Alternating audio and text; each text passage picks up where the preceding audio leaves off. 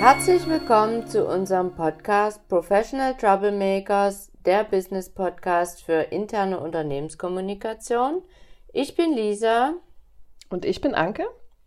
Und gemeinsam sind wir Metaphora. Kommunikation ist unserer Meinung nach die Basis für Erfolg, sowohl in beruflicher als auch in persönlicher Hinsicht. In unserer Podcast-Reihe geht es speziell um interne Kommunikation in Unternehmen. Wir wünschen euch dabei viel Spaß und freuen uns auf eure Anmerkungen, Kommentare, Erfahrungsberichte und natürlich den Austausch mit euch. Wenn man den Veränderungsbedarf erkannt hat, weil nämlich zum Beispiel die Zahlen wegbrechen oder man andere Kunden ansprechen will oder ein Wettbewerber einen dazu zwingt, kann man diesen Prozess ja vorbereiten, der dann da steht. Und vielleicht überlegen wir mal, was man vorher schon wissen sollte, wenn so ein Prozess anfängt, wie man sich vorbereiten kann, damit der möglichst erfolgreich gestaltet werden kann. Man sagt, nur 20 Prozent aller Veränderungsprozesse werden überhaupt erfolgreich durchgeführt. Bei der Hälfte ist es, sind es Teile, die funktionieren und 30 Prozent aller Veränderungsprozesse scheitern komplett. Das gilt ja zu verhindern. Ja, was ich dazu äh, auch gelesen habe und das eigentlich bei allen Beispielen, die ich mir dazu angeguckt habe, ist, dass das Allerwichtigste überhaupt ist, bevor ich irgendwas verändere, dass derjenige, der es verändern will, ob es jetzt der Unternehmenschef ist oder der Vorstand ist oder wie auch immer das Unternehmen aufgebaut ist, zu 100 Prozent davon überzeugt sein will, muss, dass er das machen will und alle Konsequenzen dann auch tragen will für die, für die Veränderung. Also wenn, na, ich habe ja so ein, so ein Zitat gelesen von Bodo Jansen von Upstalsboom, der zum Beispiel sagt, wenn jemand in einem Unternehmen etwas verändern möchte, ist er gut beraten, zuerst bei sich zu beginnen das heißt, es kann sich kein Chef hinstellen und sagen, ich möchte, dass meine Mitarbeiter sich alle verändern, sondern er ist immer die Leuchtfigur, er ist immer der, der vorne steht und immer der, der den anderen zeigen muss, wie es geht und vor allen Dingen dran, dran glauben muss. Also ohne dem braucht man nicht anfangen. Das bedeutet im Umkehrschluss, wenn ich jetzt mich nur verändern will, weil, weil mein Umsatz schlecht ist und nicht überzeugt bin, dass, dass ich wirklich nachhaltig was verändern will, dann in dem Bereich brauche ich damit sehr wahrscheinlich nicht anfangen. Oh, das wird zumindest schwieriger, wenn ich deinen Gesichtsausdruck jetzt sehe. Genau. Es wird Na, ich würde das mal ergänzen. Also ich glaube schon, dass man äh, sich verändern kann aus der Not heraus, dass der Umsatz sich verändern muss. Ich glaube, was du ja eigentlich sagen willst, ist, dass das, was ich mir als Lösung überlege, also oder was der neue Weg dann sein soll, das kann ja ein neues Produkt sein, das kann eine andere Zielgruppe sein, das kann eine eine andere Unternehmensstruktur sein, um, um dieses Umsatzproblem zu beheben. Von dieser Lösung muss ich voll überzeugt sein und, also, oder von dem Weg und da hinter dem stehen und den gehen wollen. Also muss sich im Klaren sein, dass man im Unternehmen, ob das jetzt neue Produkte sind, ob das neu, ne, irgendwelche anderen Sachen sind, die ich im Unternehmen verändere, aber ich muss mir im Klaren sein, dass ich irgendwas verändern will, damit sich zum Beispiel der Umsatz dann eben steigert. Also dass es ohne Veränderung nicht gehen wird. Ne? Genau. Was mir gleich eingefallen ist, als du darüber sprachst, dass derjenige, der die Veränderung initiiert, auch die Veränderung wollen muss und sich auch vielleicht der, der Folgen bewusst ist äh, oder sein sollte, um sie dann wirklich anzugehen. A, denke ich, dass ein Veränderungsprozess vor allen Dingen in größeren Unternehmen auch immer nur geht, wenn die Führungsetage vorangeht. Ohne das wird es nicht gehen. Und da auch eine gewisse Vorbildfunktion übernimmt. Ich denke, wir alle kennen das Sprichwort, der Fisch stinkt immer vom Kopf. Und auch das ist im Unternehmen immer wieder zu finden. Ich würde sagen, in nahezu 99 Prozent aller Unternehmen, die wir je besucht haben, ließen sich am Verhalten des Chefs auch viele Verhaltensweisen auf den anderen Etagen erklären und ableiten. Das heißt, die müssen auf jeden Fall an Bord sein und immer vorangehen. Das würde ich so unterschreiben, was vielleicht noch für mich davor steht, weil das ist ja schon in der Umsetzung, ist sich wirklich im Klaren darüber zu sein, wo man eigentlich hin will.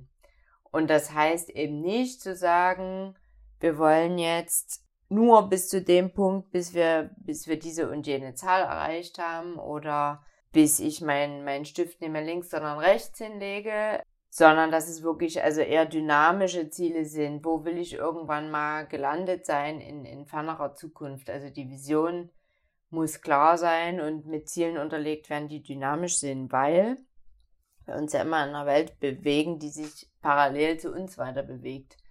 Was will ich sagen?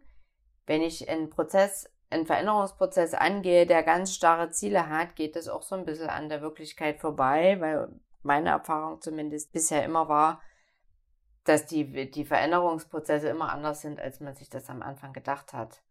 Wenn man da nie flexibel ist, darauf einzugehen und zu merken, ach, das Ziel, was ich mir mal überlegt habe, das passt überhaupt gar nicht mehr in unserem Betriebsablauf oder das war viel zu ambitioniert, dann muss ich in der Lage sein, das zu verändern. Und diese, dieses Bewusstsein, dass das passieren kann, muss man vorher schon haben, sonst wird man, glaube ich, sehr enttäuscht sein oder, oder äh, werden die Rückschläge größer sein, wenn man da nie in der Lage ist, sich anzupassen und das natürlich auch im ganzen Unternehmen. Ja, also muss auf alle Fälle klar sein, dass das ein Prozess ist, dass das schwer planbar ist, weil man ganz, wie du schon gesagt hast, ne, ganz flexibel reagieren muss auf Rückschläge oder auf Dinge, die dann plötzlich anders in der Umsetzung sind, als man die vorher geplant hat. Wichtig ist auch genau, was du gesagt hast, der Fisch fängt vom Kopf an zu stinken. Also das liest und merkt man ja in der Praxis auch immer öfter, wenn den Führungskräften nicht klar ist und wenn die da nicht hundertprozentig dahinter stehen, wird es nicht gelingen, ob es jetzt der Chef ist oder die Führungskraft. Also das Ziel muss im Blick sein und die Flexibilität für die Umsetzung muss auf alle Fälle gegeben sein. Ansonsten, wie du schon sagst, gibt es wahrscheinlich viele viele Tränen der Enttäuschung auf dem Weg zur Veränderung. Mhm. Und wenn man es dann noch ganz weiter spinnt, gibt es sicherlich auch ganz viele Unternehmen, die dann an einem gewissen Punkt recht schnell von der Veränderung wieder abgestorben sind und gesagt haben, ach, das wird alles nichts, ne? Mit der neuen Methode oder mit dem neuen Produkt oder mit dem neuen Mitarbeiter oder was auch immer. Und wieder zurück zu diesem Altbekannten gegangen sind, weil es sich besser anfühlt, als diesen Weg der Veränderung zu gehen, der so unsicher ist, ne? Es ist ja auch keine keine Sicherheit drin. Es ist ja alles, fühlt sich ja unsicher an und es ist fragil und ich weiß noch nicht genau, wie es dann ist, ne? bis die Sicherheit wieder da ist. Es dauert ja auch alles ziemlich viel Zeit und Nerven. Natürlich. Die sich ja aber lohnen. Ich würde gerne noch mal kurz zu einem, zu einem anderen Punkt, den du so zwischen den Zeilen gesagt hast, der vielleicht auch ein bisschen verwirrend sich anfühlt, wenn man es hört. Wir haben einerseits gesagt, wir brauchen Ziele, aber andererseits, dass die eigentlich gar nicht, gar nicht so starr sein dürfen. Dazu vielleicht nochmal einen Schritt zurück. Warum verändern wir uns? Wir hatten das ja vorhin schon, dass man das eigentlich nie will, weder als, als Mensch persönlich noch als Unternehmen, weil man immer so das fahren will, was man schon kennt und als erfolgreich getestet hat. Das ist ja der Hintergrund, dass das Erfahrungswissen da schon da ist. Aber Veränderungen finden immer statt, wenn sie notwendig sind. Die Frage ist, auf welchem Weg. Und da gehört aus meiner Sicht dazu, dass man natürlich versucht, das zu beeinflussen in seinem Sinne und es dorthin zu treiben, weshalb man das natürlich trotzdem planvoll machen sollte, um dann genau diese Momente, von denen du sprachst, des Aufgebens vielleicht zu verhindern, was mich nochmal so ein bisschen dazu führt, dass man A, sich über die, die Vision im Klaren sein sollte und auch die Ziele im Blick haben sollte und einen Plan drumherum machen und dort auch die verschiedenen Stufen eines Wandels schon, schon kennen. Wandel findet ja in verschiedenen Phasen statt oder Veränderungsprozesse, sowohl bei jedem persönlich als auch in einer Organisation als Ganzes. Und wenn man die vorher sich schon mal angeguckt hat, über die unterhalten wir uns ja dann beim nächsten Mal genauer, dann kann man auch genau die, die emotionalen Schritte schon, schon vorbereiten, ne? Oder kann man auf die zumindest gefasst sein und dann auch adäquat reagieren, als wenn es einen aus der Kalten trifft.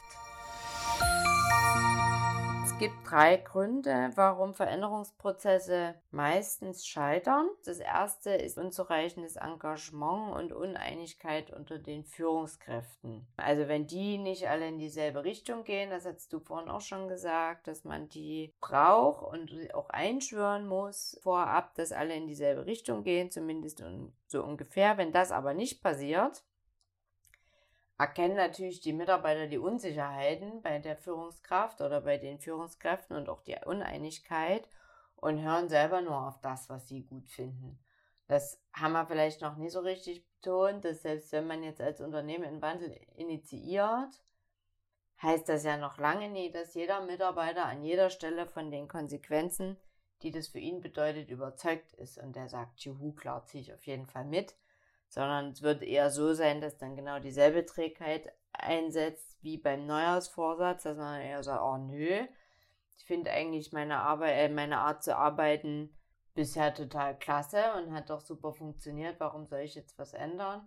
Wenn dann natürlich die Vorbilder als Führungskraft, wenn ich dann sehe als Mitarbeiter, dass die sich gar nicht einig sind, wo es eigentlich hingehen soll oder wie es wie es sein soll oder die das selber die Hälfte der Zeit gar nicht machen, dann mache ich das natürlich auch nicht, sondern mache nur genau die Dinge, die mir passen.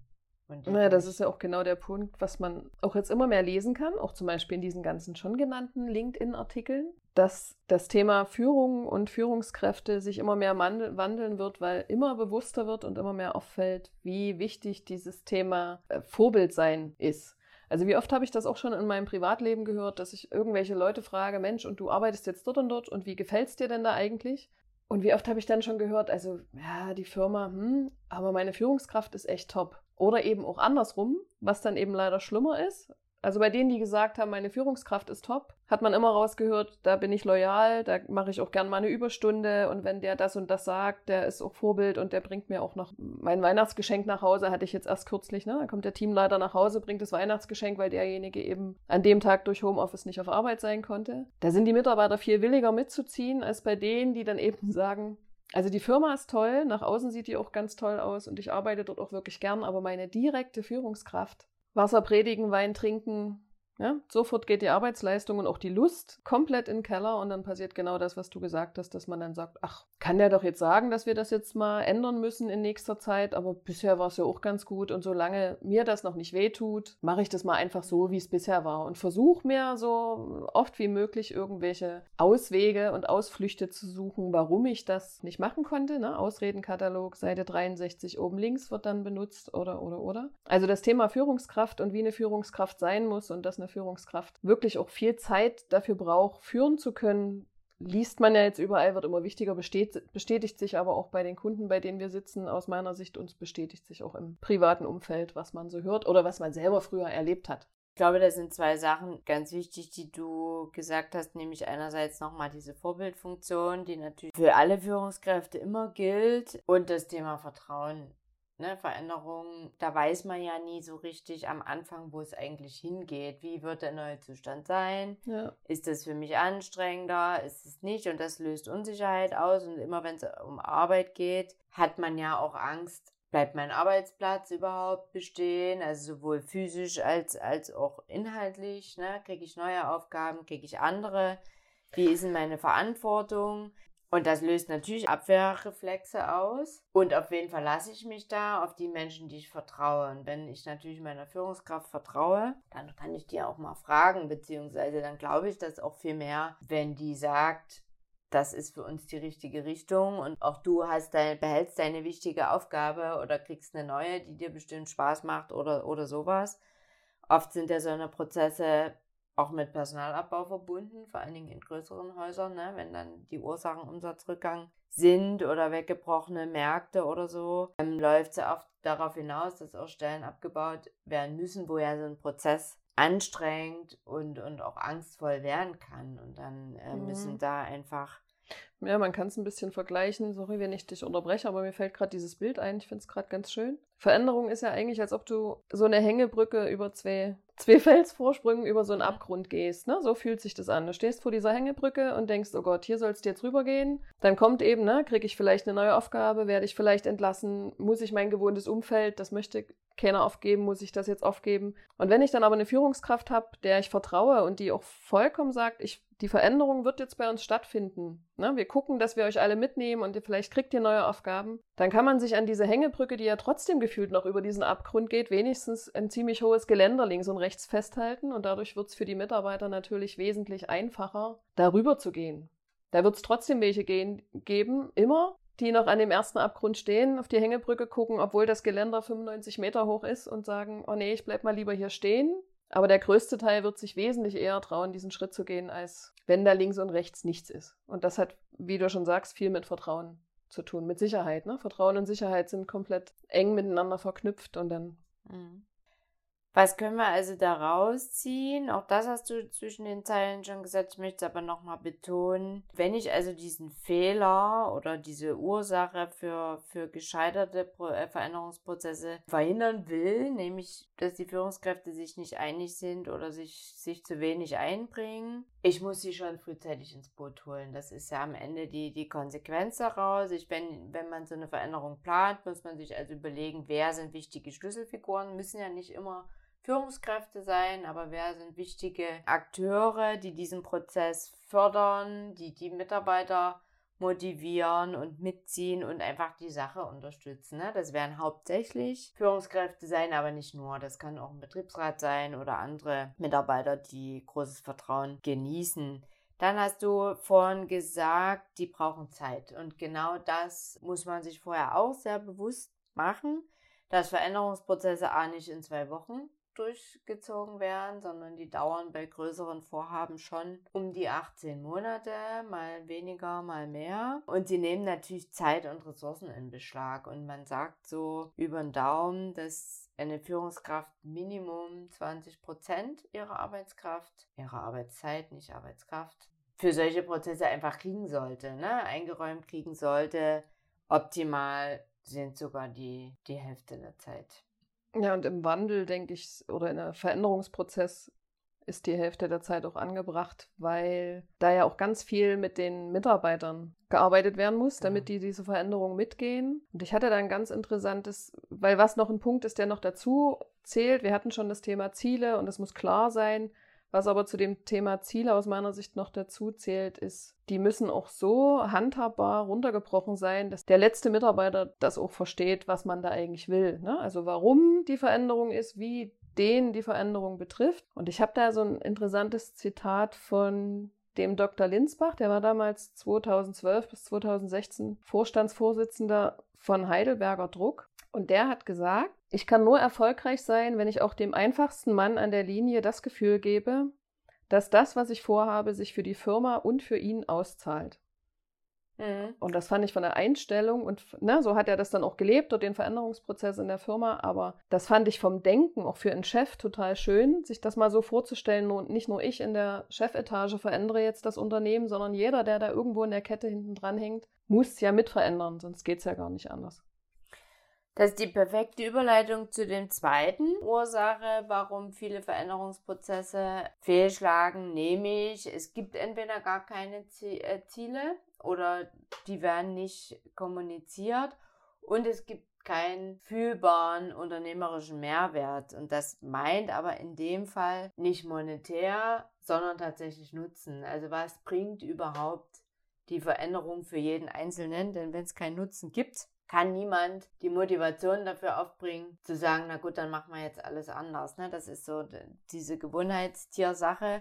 Ich muss merken, dass es für mich was bringt, damit ich sage, gut, ich mache jetzt den Prozess ganz anders und mache den irgendwie. Also du meinst jetzt, ich neu. muss betroffen sein. Als der, der sich verändern muss, muss ich auf eine gewisse Art und Weise mich betroffen fühlen. Das sowieso. Und ich muss auch merken, also wenn wir jetzt zum Beispiel Digitalisierung nehmen und wir haben jetzt bis heute alles in Excel gemacht und ab morgen gibt's aber ein anderes Programm, wo wir dynamisch digital die Daten einpflegen, wo wir in Echtzeit alle Mitarbeiter Arbeit dran arbeiten müssen dann ist das natürlich für mich eine enorme Umstellung, weil erstens muss ich die Daten ja dann nochmal reinschreiben, die ich aber schon in meiner Excel habe. Bei Excel weiß ich, sämtliche Funktionen, wie ich die anwenden kann. Da mehrt mir niemand rum.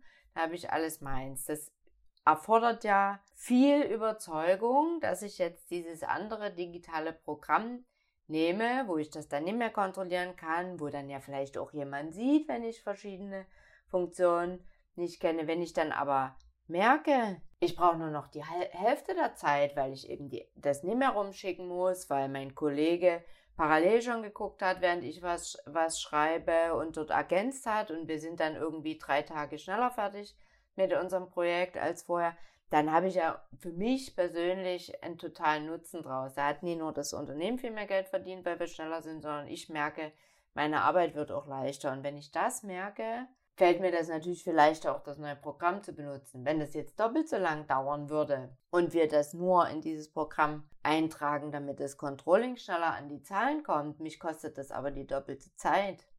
Ja, dann sitze ich in meinem Büro und denke mir, pff, nö, ich schreibe einfach so lange hier ich niemand ganz dolle mit mir schimpft, schreibe ich meine Excel.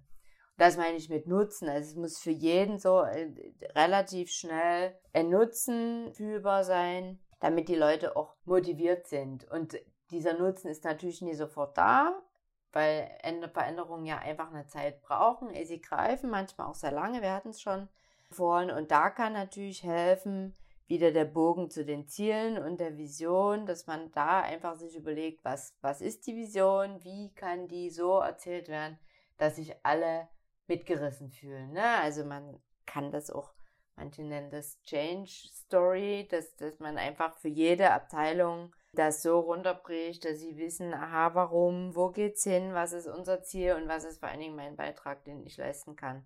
Perfekt wäre ja dann noch, wenn man dann die Bedenken in deinem Beispiel dass man erwähnt, die Mitarbeiter wollen natürlich das neue äh, Programm eigentlich jetzt erstmal nicht nutzen. Ne? Das wird dir ja erstmal mehr Zeit kosten. Du musst ja erstmal dich da reindenken. Ne? Du scheust dich davor, was kaputt zu machen am Ende vielleicht, ne? Oder und dann an irgendwas schuld zu sein. Also wenn man die Bedenken, die da sicherlich kommen werden, vorher schon mit eindenkt und die direkt mit kommuniziert und auf irgendeine gewisse Art und Weise aushebeln kann. Und wenn es vielleicht in dem Fall das ist, dass man dann sagt, du, ihr kriegt jetzt am Tag, weil sie sich eine halbe Stunde mehr Zeit, damit ihr euch damit beschäftigen könnt. Ne? Es gibt vorher eine Schulung und wir üben das und so weiter und so fort.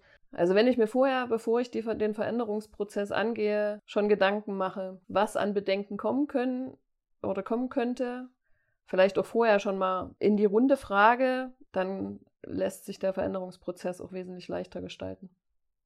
Genau das und sicher zu sein, dass das passiert. Genau. Also die Veränderung, wo kein Widerstand kommt, das werden wir auch beim nächsten Mal noch ein bisschen tiefer beleuchten. Oder wo keine Fragen kommen, die sind am Produkt vorbei oder am, am, ja. am Bedarf vorbei. Ne? Und das ist, glaube ich, ganz wichtig, auch Zeit einzuplanen und zwar viel Zeit und auch auf der wirklich Geschäftsführungsebene und dann auch Führungskraftebene Raum für Fragen und Bedenken einzuräumen. Aber also wirklich einfach zu sagen, okay, das ist jetzt neu, das ist unser Plan. Ich glaube, da sollte man auch nie in Zweifel dran lassen, dass die Veränderung auf jeden Fall kommt. Aber zu sagen, natürlich höre ich mir Bedenken an und alles das, was ja wirklich ähm, konstruktiv und sinnvoll ist, wird natürlich angepasst. Da sind wir dann wieder bei den klaren Zielen. Wenn ich merke, es geht gar nicht so, wie ich mir das vorgenommen habe, dann muss ich das nochmal anpassen. Aber dass da einfach der, der Raum da ist und das ist.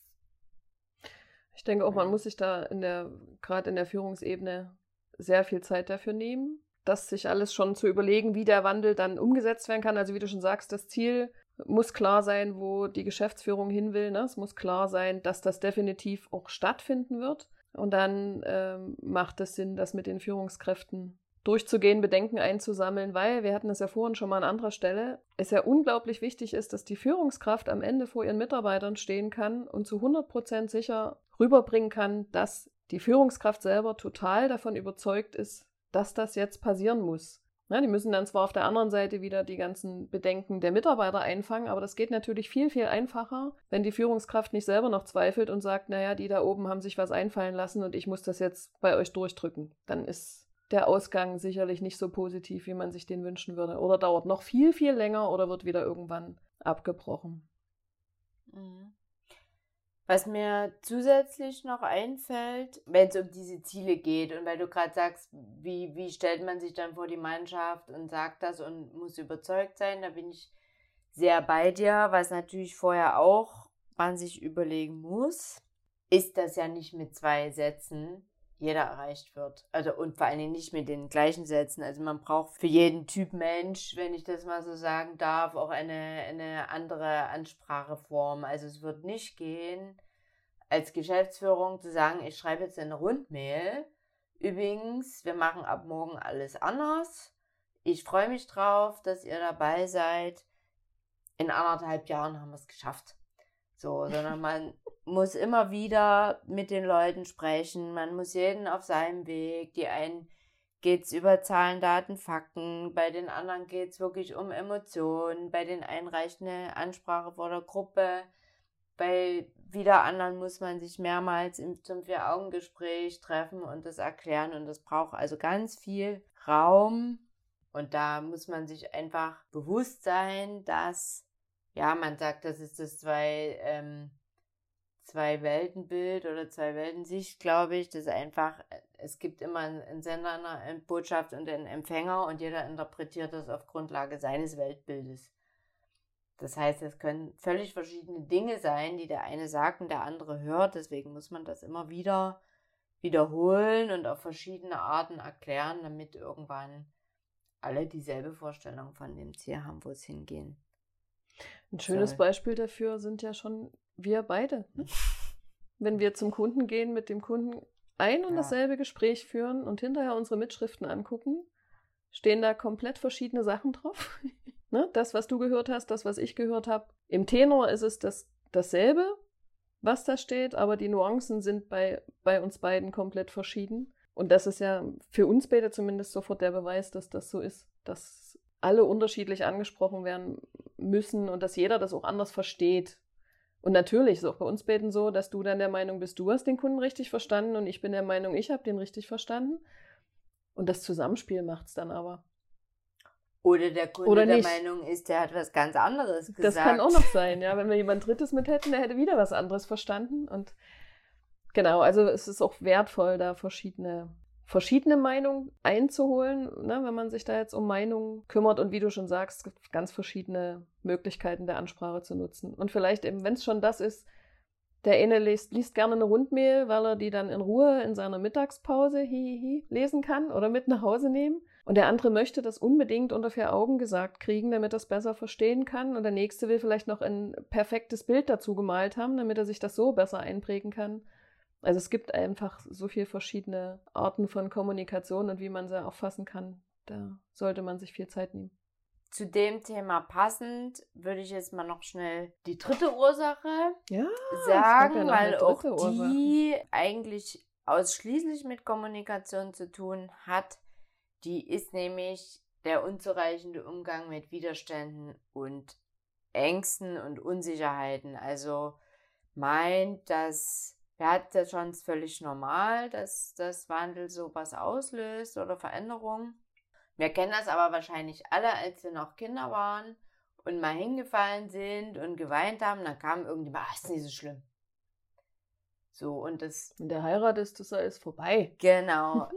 und das führt natürlich dazu, dass man sich nicht ernst genommen fühlt. Weder als Kind noch als Erwachsener. Im, im Geschäftsleben passiert das aber viel schneller weil das in, in unserer Zeit immer noch so ist, dass man eigentlich sagt, Emotionen haben im Berufsleben nichts zu suchen. Das kann man dann zu Hause klären. Und dass Leute, die Bedenken äußern, oft auch schnell so die Kritiker sind und dann wird es abgetan und man hat eigentlich gar keine Zeit, das bis zu Ende zu diskutieren. Das ist aber immer gefährlich, aber im Wandel besonders gefährlich oder bei Veränderungen, weil wenn man das nicht ernst nimmt, kann das sein, dass sich solche Ansichten auch verhärten und auch die Ängste verhärten und das dann wirklich zu Widerstand wird. Außerdem verbreiten sich schlechte Nachrichten immer schneller als gute. Und wenn ich dann meine ganzen Bedenken, die ja niemand hören will, an alle meine Kollegen verteile, kann es auch mal schnell sein, dass ich dann eben 20 Leute im Meeting sitzen habe, die sagen, nö, wollen wir nicht. Deswegen auch da muss man sich bewusst sein, dass Veränderung immer Widerstand erzeugt und aber auch irgendwie braucht, um voranzukommen. Also das hatte ich, hatte ich vorhin schon mal gesagt, wenn es keinen Widerstand gibt bei Veränderungen, dann ist die Veränderung nie relevant. Dann betrifft sie mich in meinem Alltag nicht mhm. und dann geht sie irgendwie vorbei. Außerdem passt vielleicht auch dazu, weil sich sicher bestimmt viele denken, ja, bei mir, die machen alle mit, sie sind alle motiviert. Es gibt vier Sorten von Menschen im Wandel und das sind Unterstützer, Skeptiker, Förderer und Kritiker. Und Förderer und auch die Kritiker, also die schon von Anfang an das eher nicht wollen, sind jeweils fünf Prozent. So, das heißt, 5% ziehen nach vorne und 5% ziehen nach hinten und irgendwie die 90% dazwischen sind so zwischen, ja, können wir machen und hm, habe ich aber irgendwie doch Bauchschmerzen. Das heißt, mit denen muss man wirklich in Kontakt kommen. Bei den Unterstützern ist es einfacher. Aber die, also insbesondere die Skeptiker brauchen da viel Aufmerksamkeit, damit sie eben nicht zum Kritiker werden und dann sagen, nee, ich blockiere hier.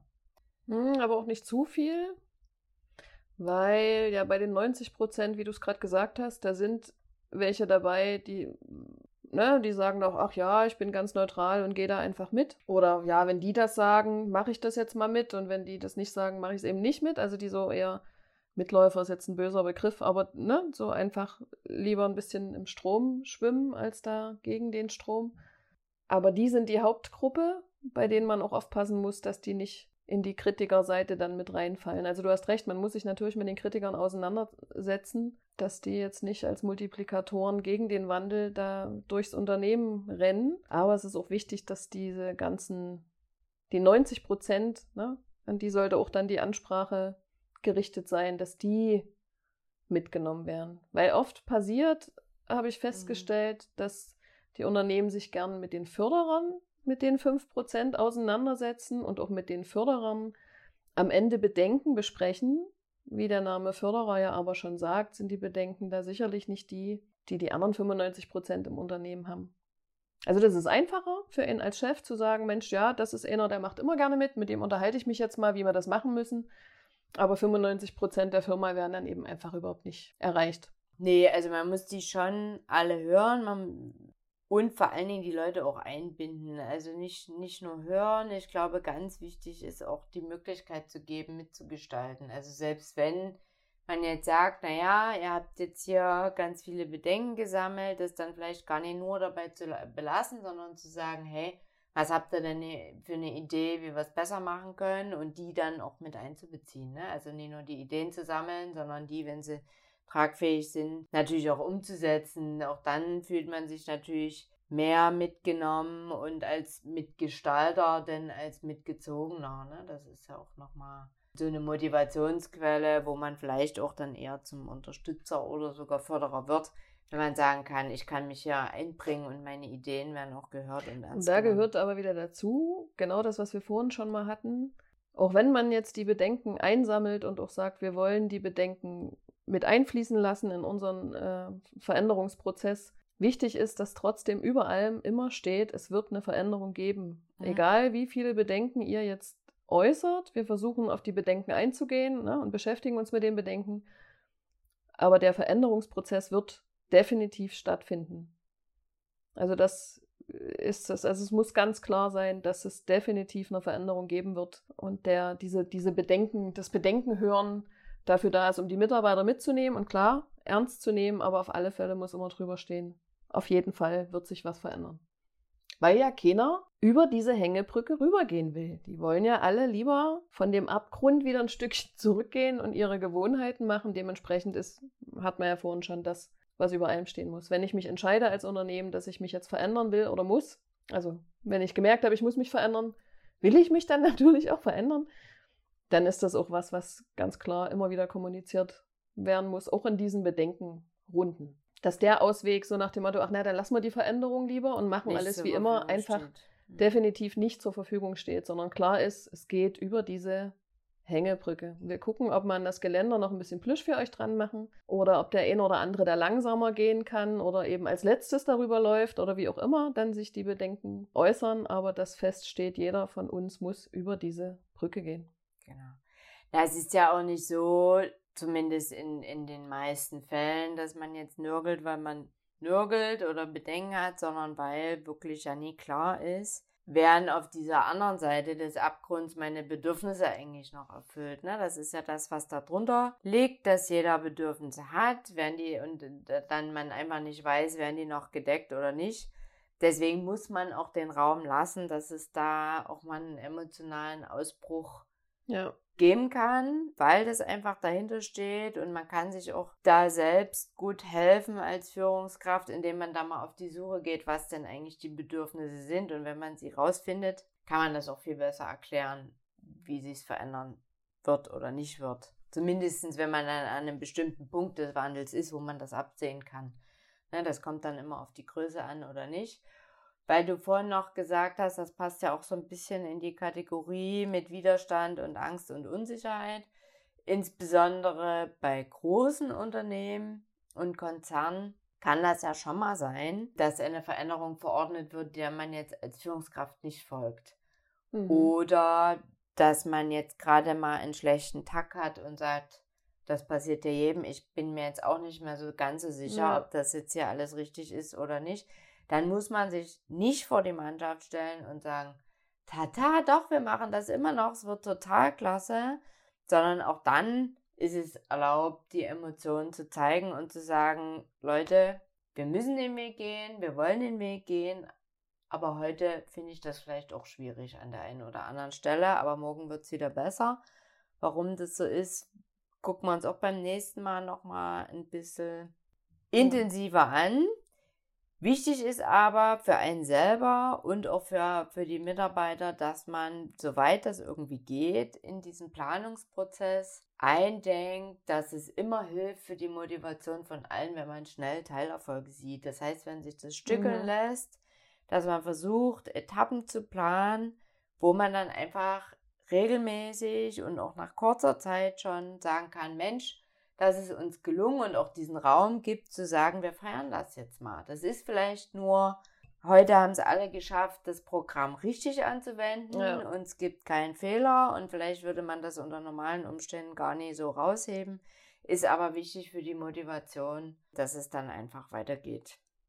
Jo, würde ich sagen, nochmal kurz zusammengefasst, wenn wir auf die drei Ursachen gucken, was ist so das Wichtigste, was man mitnehmen sollte, wenn man also vor dem Prozess steht oder sich ausdenken zu müssen, wie setze ich jetzt mein Veränderungsziel um, würde ich jetzt nochmal sagen, Unterstützer suchen, frühzeitig den zu sagen, wie wird's ablaufen, was ist das Ziel, also wirklich sehr transparent zu kommunizieren, wo soll es hingehen, dass die ihre Rolle kennen und als Multiplikatoren einspringen können. Jeder muss das Ziel und die Vision kennen, auch wenn man sich im Klaren sein muss, dass die unterwegs mal verändert werden können.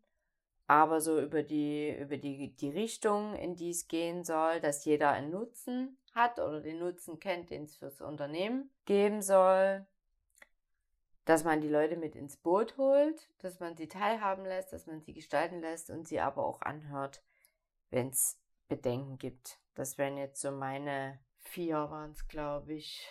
Äh, ich habe nicht mitgezählt, sorry. Punkte, die, die ich, glaube ich, so als Fazit oder dieses, was muss ich bedenken, wenn ich so einen Prozess plane, setzen würde.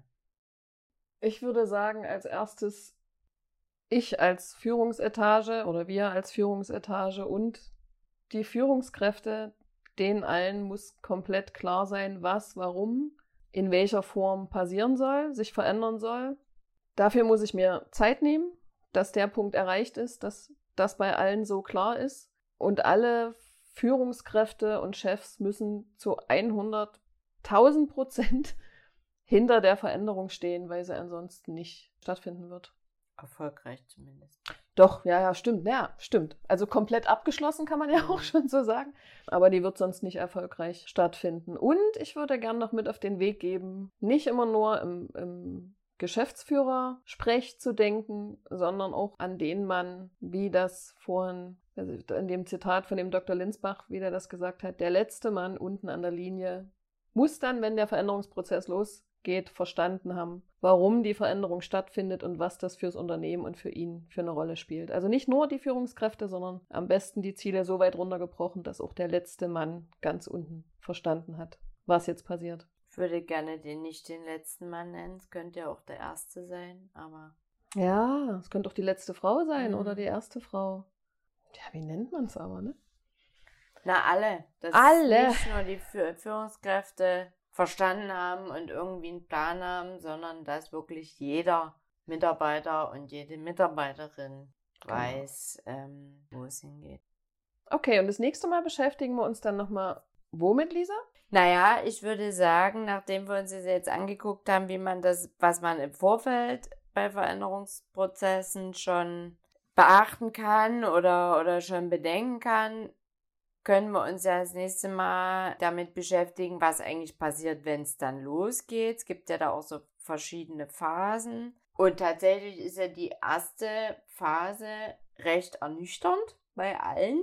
Es geht erstmal nach unten, weil man sich aus seiner Komfortzone bewegen muss und das ist schwierig und das ist schon der Punkt, wo die meisten Prozesse scheitern. Und da gucken wir uns dann einfach mal an, wie, woran liegt das eigentlich, dass, dass wir das dann so denken und empfinden und was kann man vor allen Dingen machen dagegen. Schön, dass ihr dabei wart. Wir freuen uns auf die nächste Folge. Bis dahin findet ihr weitere Neuigkeiten auf Instagram und LinkedIn dort unter Metaphora.